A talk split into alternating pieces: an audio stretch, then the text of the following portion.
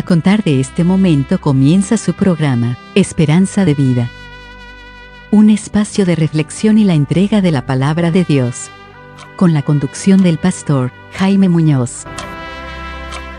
Hola, muy bienvenidos una vez más a nuestros queridos oyentes y hermanos en la fe. A este el programa Esperanza de Vida, que le traemos la palabra de Dios como única base de este programa no tenemos otra cosa en que fundamentarnos sino la palabra de Dios. Y una vez más damos una bienvenida a todos ustedes que quieren conocer la verdad y que realmente quieren ser salvos a nuestros queridos amigos. Y una vez más hoy día les traemos algo muy interesante que tampoco se habla. Yo no sé por qué amigos, por qué los pastores, los líderes no hablan de estas cosas en la iglesia, cosas que debieran saber Así que queremos realmente hablar hoy día de la palabra de Dios y de un tema que quizás para muchos les va a sorprender. ¿Qué son los ancianos? ¿Qué son los obispos? ¿Y qué son los pastores en la iglesia? ¿Qué son los diáconos? ¿Acaso Dios dejó a alguien principal en la iglesia para que controle esto? Los hombres han inventado muchas cosas y cuando en una congregación llega a haber un pastor, un presidente, un vicepresidente, un tesorero, un secretario, ya no es un, organismo, llega a ser una organización de hombres. Un, un organismo es algo que tiene vida de dentro hacia afuera. Una organización es lo que tiene de afuera hacia adentro. Y esto queremos saber en las escrituras. ¿Qué dice Dios? Y como siempre me acompaña mi hermano Renato. Sí, hola, un gusto de saludarlos nuevamente. Muy contento de estar acá otra vez. Hoy día traemos un tema diferente, un tema, como dice mi hermano, que poco se conoce, que poco se habla en las iglesias cristianas, pero que también el desconocimiento de estos temas permite que haya muchas personas que se aprovechen de la gente que creen organizaciones para su propio beneficio y que se lucre. Hay tanta gente que rehuye participar de la iglesia porque tiene temor de ser usada, porque ha visto, ha visto, lo vemos en la televisión. Vemos que hay pastores que le piden dinero a, sus, a, los integrantes de la iglesia para comprarse un, un avión privado. Entonces, bueno, es importante que nosotros conozcamos cuál es el rol de cada uno de estas personas en la iglesia de cada uno de nosotros, en la iglesia, de manera que podamos entender qué es lo que el Señor quiere. Y eso es lo que debemos hacer, y no más. Es debemos hacer lo que el Señor quiere, no lo que los hombres quieren. Pero si no sabemos, mal podemos entonces eh, discutir con la palabra, discutir con argumento poderoso que es la palabra de Dios. Así que bienvenidos todos una vez más a este programa. Vamos ahora a una canción y a la vuelta, como siempre, les voy a pedir que tengan su Biblia a mano. Ojalá un, eh, un, lápiz y un papel también. Ah, antes de ir, les recuerdo que nos gustaría que nos escribieran a la casilla de correo contacto arroba esperanzadevida.cl y que también pueden visitarnos en la página de Facebook Esperanza me costó salir, me costó hermano que me salía palabra la página de Facebook, donde pueden visitarnos ahí también, estamos bajo el mismo nombre Esperanza de Vida, porque ahí también hay link a los podcasts que nosotros hacemos. Así que eh, vamos entonces a un tema y a la vuelta estamos con la palabra.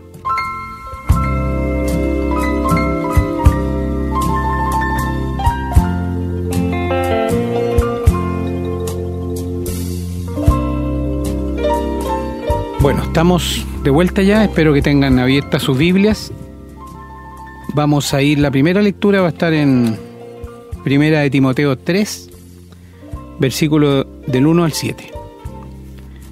Dice la palabra, palabra fiel, si alguno anhela obispado, buena obra desea, pero es necesario que el obispo sea irreprensible, marido de una sola mujer, sobrio, prudente, decoroso, hospedador, apto para enseñar, no dado al vino, no pendenciero, no codicioso de ganancias deshonestas, sino amable, apacible, no avaro, que gobierne bien su casa, que tenga a sus hijos en sujeción con toda honestidad, pues el que no sabe gobernar su propia casa, ¿cómo cuidará de la iglesia de Dios?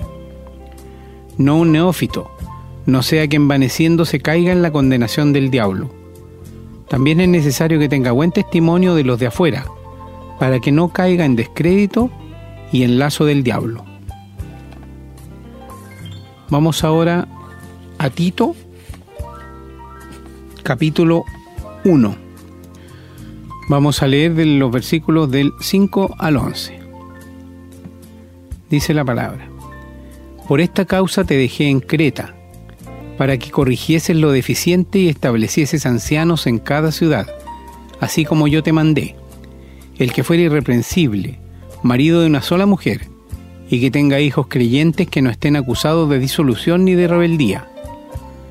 Porque es necesario que el obispo sea irreprensible como administrador de Dios, no soberbio, no iracundo, no dado al vino, no vendenciero, no codicioso de ganancias deshonestas, sino hospedador, amante de lo bueno, sobrio, justo, santo, dueño de sí mismo, retenedor de la palabra fiel tal como ha sido enseñada, para que también pueda exhortar con sana enseñanza y convencer a los que contradicen.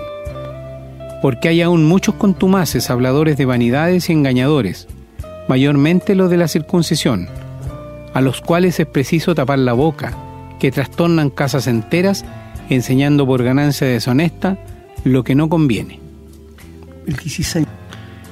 Y como me pide el pastor, que veamos también el versículo 16, que dice, profesan conocer a Dios, pero con los hechos lo niegan, siendo abominables y rebeldes, reprobados en cuanto a toda buena obra.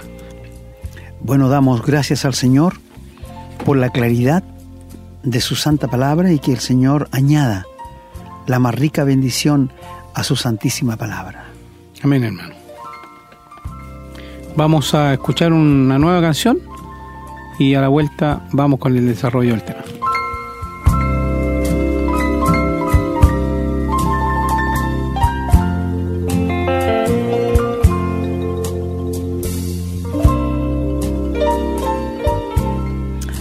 Bueno, queridos amigos y hermanos, eh, hoy día queremos realmente crecer y saber por qué Dios estableció a personas en la iglesia para cuidar a los hermanos más que nada. No hay ninguna parte en la Biblia en que el Señor autorice a un hombre, escúcheme muy bien, para que controle la iglesia y controle a los hermanos. Siempre yo pregunto a quienes conocen la Biblia, si me pueden mostrar con la palabra de Dios en la mano en qué iglesia a las que Pablo visitaba o les escribía carta, había un solo pastor. Ninguna. Jamás Pablo en sus cartas dijo, saluden al pastor tanto. Siempre habló en plural, los pastores, los maestros, los diáconos, pero nunca uno solo. Y usted sabe que eso no pasa hoy día. Muchas religiones, iglesias, evangélicas, hay un solo pastor que hace y deshace en la iglesia y se enseñorea del rebaño. Y esto no es bueno. Dios no lo aprueba. Por esto es que siempre ustedes van a encontrar en plural la palabra ancianos, pastores, diáconos y maestros, pero nunca que haya uno solo en una iglesia. Y esto está en la Biblia más que nada. Ahora, quiero preguntarte una cosa, querido amigo y hermano. El ser pastor de una iglesia, ¿es porque yo tengo el deseo o porque tengo don de Dios? Es porque es un don de Dios. Si yo quiero ser obispo de una iglesia, pero no tengo el don de Dios, ¿puedo hacerlo? Naturalmente que no. Si yo quiero ser un diácono en la iglesia, pero no tengo las cualidades que Dios da por el Espíritu Santo, ¿puedo serlo? No. Si quiero ser un obispo, mira amigo, en la religión hay tantos obispos, que se creen más que el presidente de la República. Falta poco que le pongan una alfombra roja para que entren a la iglesia. Hermano, ¿te fijas cómo el diablo ha torcido la palabra de Dios? Y los que son realmente hijos de Dios se la muerden. No dicen nada. No les gustará, pero no dicen nada. Hermano, hay ciertas autoridades que Dios dejó en la Biblia, pero no para mandar. La iglesia no es un ejército. Ni el pastor, ni el obispo, ni el diácono, ni los maestros son generales. Son los que tienen que vigilar por el buen orden de la iglesia. No sé si te das cuenta de esto. No son los mandamases. Yo sé que en algunas religiones por ahí hay uno o dos pastores, pero hay uno el principal que le llaman. ¿Dónde sale el pastor principal en la iglesia, hermano? Siempre que habla de un pastor en singular, se refiere al Señor Jesús, el gran pastor, el príncipe de los pastores, pero está hablando del Señor Jesús. Pero cuando habla de los pastores en la iglesia dice, saluden a los pastores, imiten la fe de sus pastores, sujétense a los pastores, pero nunca le dice, sigan al pastor. Véanlo en la Biblia. Si ustedes me lo pueden, si alguien sale algún texto donde salga por ahí, yo se lo agradecería. Es lo mismo cuando hablamos el otro día de las pastoras. Porque no existe en la Biblia la palabra pastora. Y sale una sola vez en la Biblia en el libro de Génesis. Pero se refiere a la pastora de oveja, a Rebeca. Entonces, cuando uno ve estas cosas, queridos amigos y hermanos, se da cuenta qué pasa con la Biblia. ¿Por qué los hombres han pasado por alto la autoridad, la autoridad divina para poner sus propios pensamientos? Quiero decirte que la palabra pastor, obispo o anciano es lo mismo. Si la vemos en el griego, es lo mismo, con distintos trabajos. Ahora, un pastor en la iglesia no necesariamente tiene que ser un predicador o un enseñador de la palabra. Un conocedor de la Biblia sí, pero no necesariamente tiene que ser predicador. Porque el pastor, su trabajo en la iglesia es velar por el buen alimento que los creyentes están recibiendo. Mira, el obispo tiene que velar para que nadie traiga falsa doctrina a la iglesia o enseñe una cosa que no esté de acuerdo con las escrituras. Y el anciano es el hombre que tiene que tener el consejo a flor de piel cuando ve una situación mala. Hay cosas que no se respetan hoy día. Por ejemplo, si hay una iglesia evangélica aquí en Algarrobo y hay otra de la misma índole en el Quisco y se produce un desfase en la iglesia de Algarrobo, ¿sabes que los ancianos y pastores que hayan en el Quisco no tienen que venir a meter la cuchara acá al Algarrobo? Porque las iglesias locales son autónomas. No sé si me entiendes. Es como un hogar. Vamos a suponer que yo soy tu amigo y en tu casa tú le pegas a tu hijo injustamente. Y yo en tu propia casa te digo, ¿cómo te le ocurre venir a pegar? ¿Qué tengo yo que hacer en tu casa, hermano, si es tu casa? Tú eres el jefe, tú sabes lo que haces. Tú tienes responsabilidad frente a Dios. Y ninguna iglesia tiene que mezclarse en los problemas de la otra, a menos que los hermanos sean incapaces de decidir algo y pidan ayuda a otra iglesia. Eso sí. Pero volviéndonos al tema, aquí donde lo leyó nuestro hermano, hay ciertos requisitos para un obispo. La Biblia nos dice que si alguno desea ser obispo es una buena obra, pero tiene que ver que tenga don, porque no se trata de tener el deseo. Estos son dones que el Espíritu Santo da para el buen crecimiento de la iglesia. Que esto quede muy claro.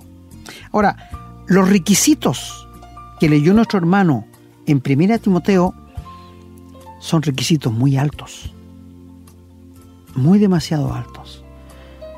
En la experiencia de casi 54 años de cristiano, nunca, nunca amigos, he visto un anciano que tenga todas estas cualidades. Nunca, en toda mi experiencia. Pero he visto ancianos que son de la iglesia, ancianos de la iglesia, pero cogían en dos, en tres, en cuatro. ¿Y por qué son ancianos? Porque amigos, no hay nadie en este mundo, escucha muy bien, que cumpla con todas las cualidades que da allí la carta a Timoteo. Usted me dirá, ¿y por qué entonces Dios la da si sabe que nadie la va a cumplir? Porque Dios no puede dar exigencias de acuerdo con nuestra mentalidad o imperfectas. Él tiene que dar las cualidades perfectas. ¿Me entiendes? Es decir, lo que Dios dice aquí que debe tener un anciano o un obispo son cosas que debe vivirla. Pero si no alcanza a vivirla, no por eso va a dejar de ser anciano u obispo. No. Habla de que debe ser casado con una mujer. Yo conozco obispos que no tienen una, tienen dos o tres. Mira cómo se ríen de las cosas de Dios. No puede ser un recién convertido, un neófito. Si te diste cuenta, dice no un neófito. Neófito es un, recién convertido. Y dice, para que no caiga en la condenación del diablo. ¿Qué quiere decir con esto? ¿Sea un hijo de Dios puede ser condenado con el diablo? No, no, no. Lo que quiere decir es que un creyente nuevo, si lo nombran como anciano de la iglesia, los humos se le van a ir a la cabeza y se van a enorgullecer y va a caer en el mismo pecado por el cual el diablo fue echado del cielo, el orgullo. Mira qué sabio Dios, amigo. ¿Te das cuenta de esto? Y todo lo que menciona aquí, que sea sobrio, que sea apto para enseñar, todas estas cualidades debiera tenerlas, pero no todos lo tienen. No todos lo tienen, amigos. Hermanos, te voy a preguntar, en la iglesia donde tú estás, querido hermano, ¿encuentras hombre con estas cualidades? Tú me dirás, no, ni en las películas. Y yo te encuentro toda la razón, porque no las hay. Pero debiera tener todas, en su mayoría, tratar de vivirlas. Ahora, hay otra cosa. Si tus hijos, si tú eres un anciano, si tú eres un convertido, ¿ya? Eh, el otro día escuché algo muy chistoso, que alguien comentaba por ahí que los hijos de los pastores se portan muy mal, son muy desordenados. Y alguien dijo, es que se juntan mucho con los hijos de los diáconos. O sea, ¿te das cuenta tú cómo ellos se tiran cosas? Pero te voy a decir, el hecho de que un diácono, un, anciano de la iglesia, que no es sentirse orgulloso tener el don de anciano, sino es una tremenda responsabilidad para con Dios. Mira, un anciano en la iglesia es un hombre de peso. De este punto de vista, si yo siendo anciano de una iglesia veo a un hermano que cometió o está viviendo en pecado y voy donde él a hablar con la Biblia en la mano y le digo, querido hermano, te voy a mostrar con la palabra de Dios de que tú estás viviendo en pecado, estás mal para con Dios. Y ese hermano me dice, ¿y pero qué le importa a usted? Esta es mi vida. No tiene nada que meterse en la vida mía. Yo tendría que decirle que está equivocado porque él es un miembro del cuerpo de Cristo. Y si él está viviendo en pecado, nos contamina a todos nosotros que también somos parte del cuerpo de Cristo. Y si él se revela y, me trata mal, todo lo demás, ¿sabes tú qué es lo que va a pasar? Voy a pedir hermano Renato que me lea en Hebreos 13 y el versículo 17, mira. Sí, hermano, dice la palabra. obedeced a vuestros pastores y sujetaos a ellos, porque ellos velan por vuestras almas como quienes han de dar cuenta, para que lo hagan con alegría y no quejándose, porque esto no os es provechoso. ¿Te das cuenta, mi amigo? Es decir, ¿qué tendría que hacer yo después que me voy con este hermano? ¿Lo dejo y me voy? Llego a mi casa, doblo mi rodilla, no para darle gracias por la buena actitud de este hermano, sino me quejo. ¿Por qué? Porque los ancianos, los diáconos, los obispos, no solo tendremos que dar cuenta por nuestros actos, sino también por los actos de los otros. ¿Te fijas? Es una tremenda responsabilidad. O sea, en ciertas y pocas palabras, cuando un anciano dobla su rodilla y se queja ante Dios por un hermano, no quisiera estar en los zapatos de ese hermano yo. Si él le ha mostrado con la palabra de Dios que él está mal. Porque eso no es provechoso. Provechoso es cuando alguien va a ti, un hermano anciano, un diácono, un obispo, y te dice, querido, con amor, sí, hermano, con mucho amor. Porque la Biblia dice, ustedes que son espirituales, se espera que ellos sean espirituales, que traten con cariño y amor al que ha caído en alguna falta. Y que se consideren a sí mismo. Qué difícil palabra. Considerarse a sí mismo cuando uno va a decirle a un hermano que ha pecado o que esté equivocado. Primero tengo que decir cómo me gustaría que me trataran a mí si yo hubiese caído en ese pecado. ¿Cómo me gustaría que me trataran?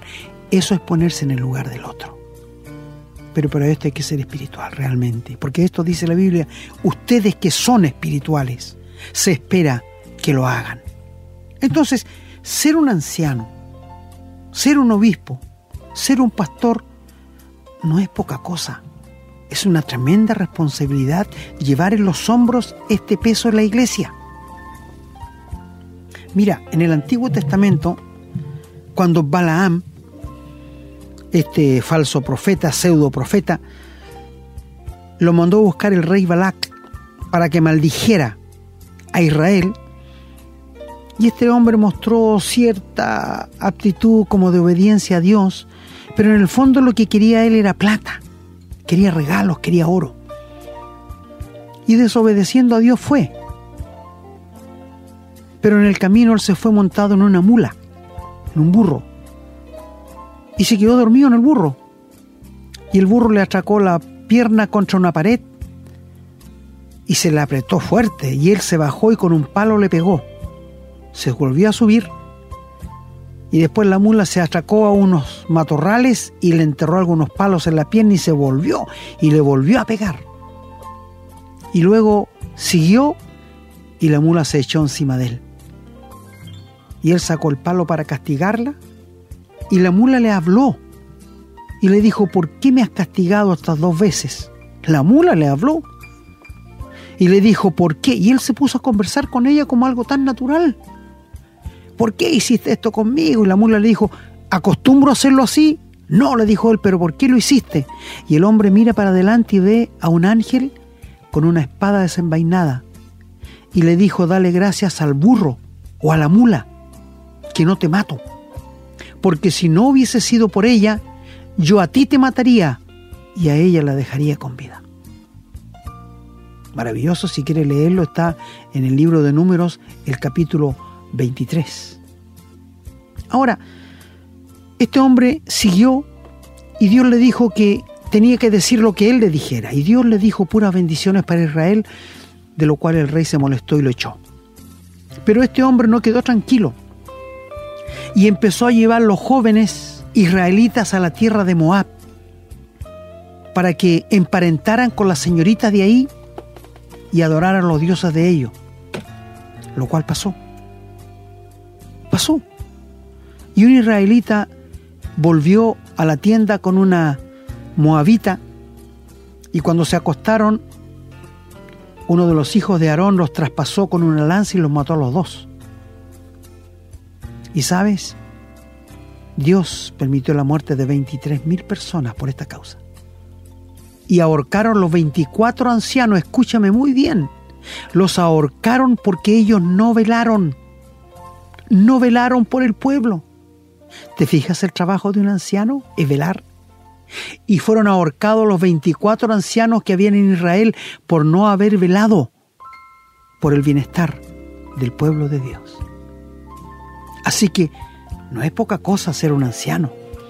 Ahora, ¿quién nombra a los ancianos? ¿Quién nombra a los ancianos? Bueno, leímos allí en Tito, vamos a dejar un poquito Timoteo, donde Pablo le dice a Tito, te dejé en Creta para que establecieses ancianos. Es decir, los hombres más maduros se dan cuenta por la vida de los hombres, por los dones que tienen y los nombran como ancianos. Eso es lo que pasa. Perdona que ponga un ejemplo personal. Muchos años atrás, yo tenía 35 años, y los hermanos de la iglesia me llamaron a una reunión, los ancianos, los cuerpos de los ancianos y pastores, y me dijeron que habían visto en mí por el Espíritu Santo aptitudes para ser anciano, así que querían nombrarme para que fuese uno más de ellos. Yo les pedí por favor que no lo hicieran todavía porque no me sentía eh, con la libertad de tomar esa tremenda responsabilidad sobre mis hombros. Yo les pedí que me dieran tiempo.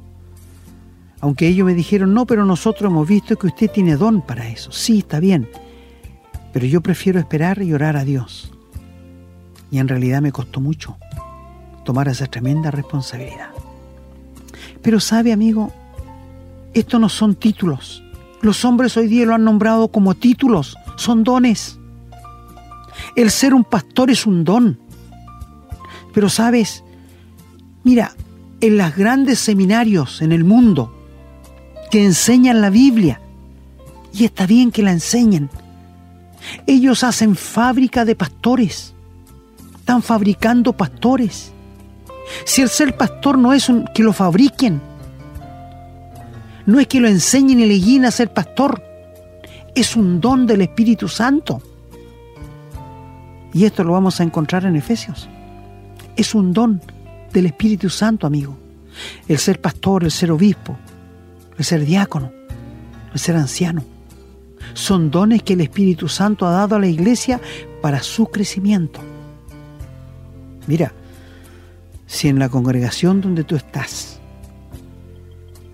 el pastor no tiene las cualidades que hay en 1 Timoteo 3, tú podrías conversar con él porque tienes autoridad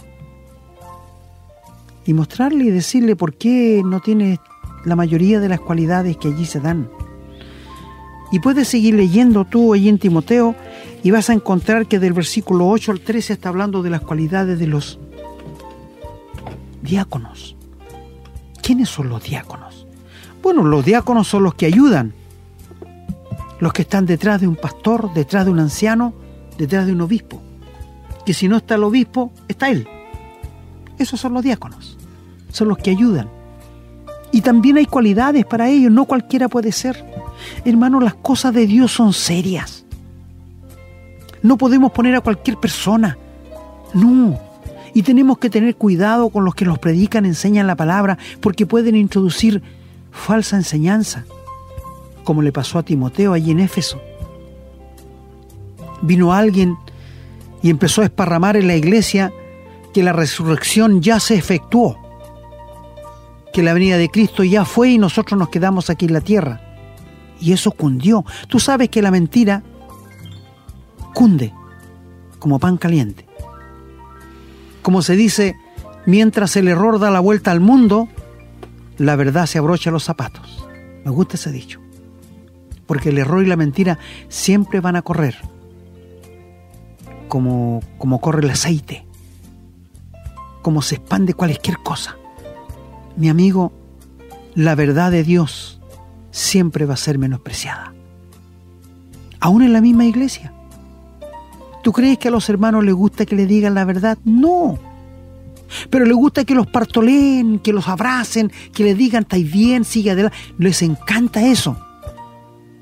Pero la Biblia dice que más vale reprensión manifiesta que besos ocultos. La Biblia lo dice. Yo prefiero muchas veces que me digan la verdad aunque me duela, pero no que me engañen. Porque el engaño es malo. Y mi amigo, cuando leímos aquí en Tito, él tenía que establecer ancianos y tenía que ver en ellos ciertas cualidades. Porque ya habían entrado algunos y eran contumaces y rebeldes. Estaban sembrando falsa enseñanza. Y tú puedes leer también, siguiera en Tito, el capítulo 2, y allí vas a encontrar las ancianas.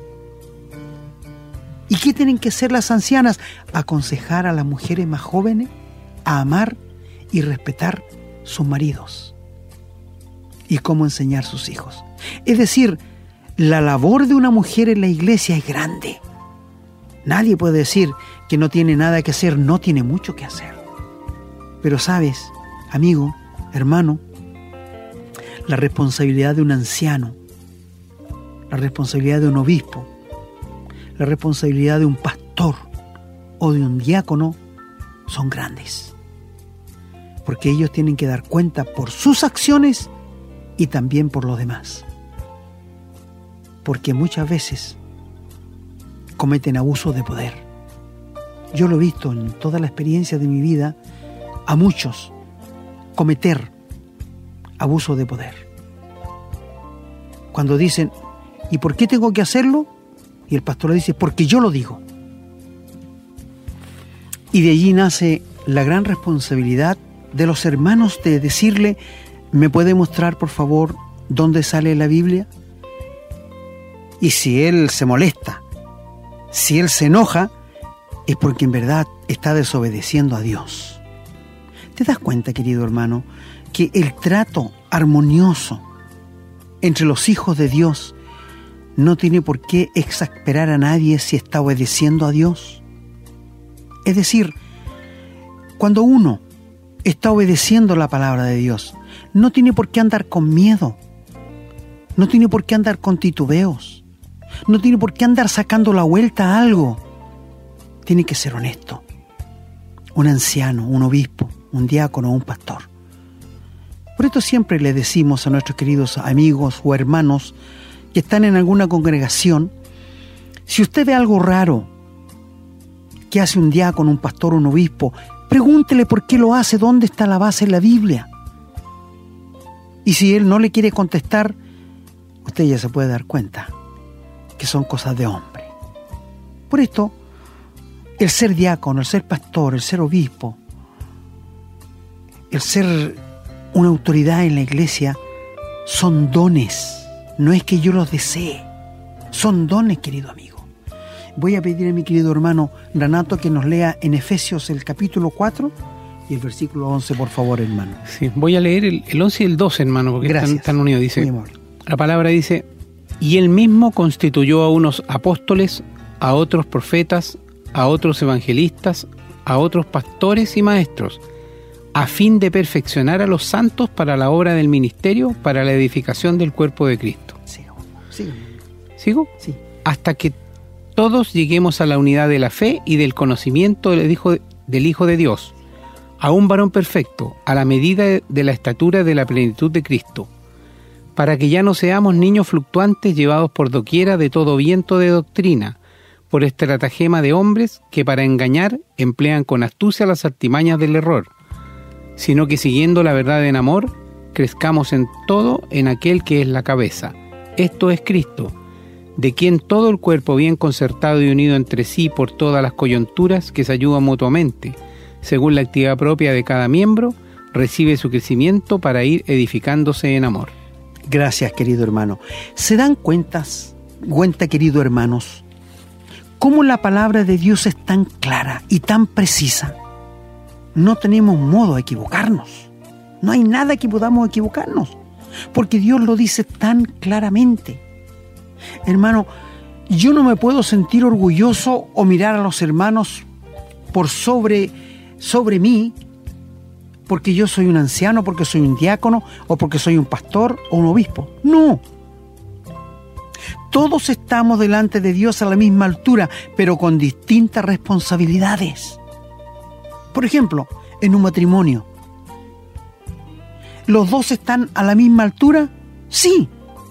Pero la esposa tiene que estar sujeto al marido y esto la hace hacer más baja? No. Con distintas responsabilidades. El hombre es cabeza de la mujer en la casa y tiene la responsabilidad. Él es el sacerdote. ¿Y por esto la mujer llega a ser menos? No. Cristo está sujeto al Padre. ¿Es menos que Dios por estar sujeto al Padre? No. Y esto lo dice en 1 Corintios 11. ¿Te das cuenta, querido amigo? Es decir, la humildad, la mansedumbre debe caracterizar a un pastor, a un obispo, a un diácono, para actuar frente a los hermanos. Hermano, ¿me puedes leer por favor allí en Primera Pedro? Y quiero que ponga mucha atención lo que va a leer mi hermano.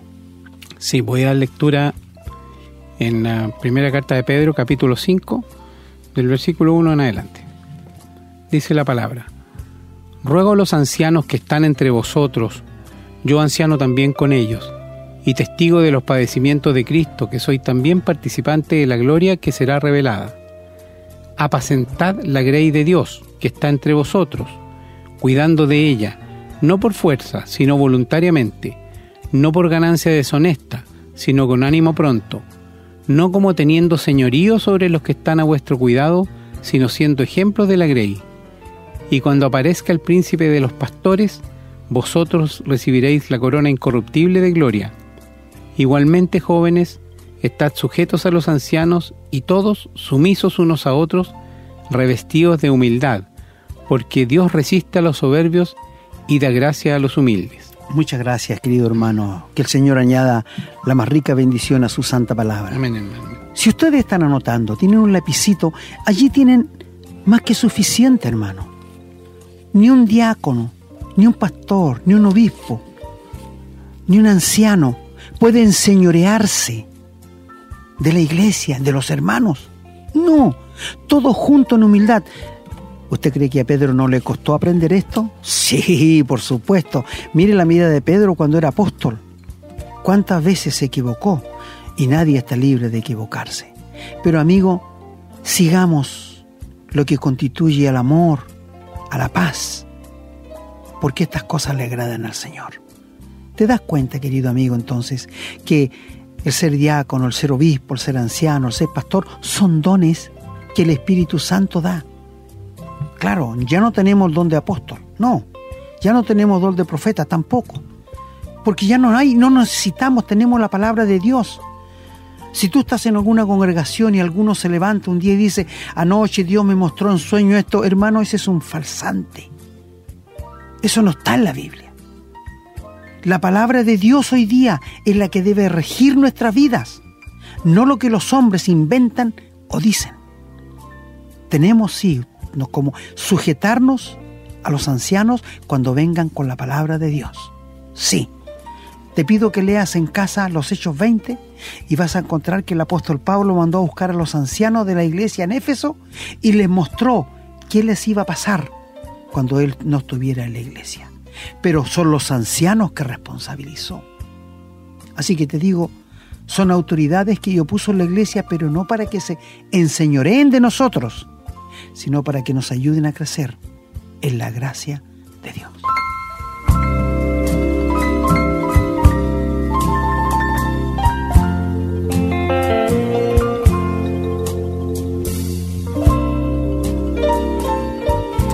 Bueno, queridos amigos y hermanos, como siempre decimos y dice mi hermano, se nos fue el tiempo. Tan corto, tan rápido que pasa el tiempo. Pero vamos a estar siempre con ustedes y ustedes siempre nos van a estar sintonizando para seguirle enseñando las verdades de parte de Dios. Sé que muchos se sorprendieron con lo que acaban de escuchar, pero es la verdad de parte de Dios. Y esto queremos, si podemos ser de ayuda para que ustedes tengan una vida cristiana verdadera como Dios quiere, nosotros nos sentimos más que satisfechos. Y seguiremos adelante hablando la verdad de parte de Dios.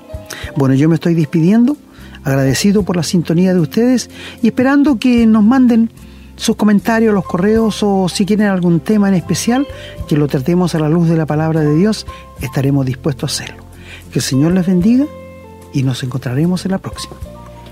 Bien, yo me estoy despidiendo también, hermano, contento una vez más de haber podido presentar un tema que, como usted bien dijo al principio, son temas que no se hablan normalmente en los púlpitos ni se enseñan en nuestras iglesias, pero que son importantes de conocer porque hablan de cómo tenemos que estar conformados y cuál es la misión de cada una de, las personas que conforman la iglesia y las responsabilidades.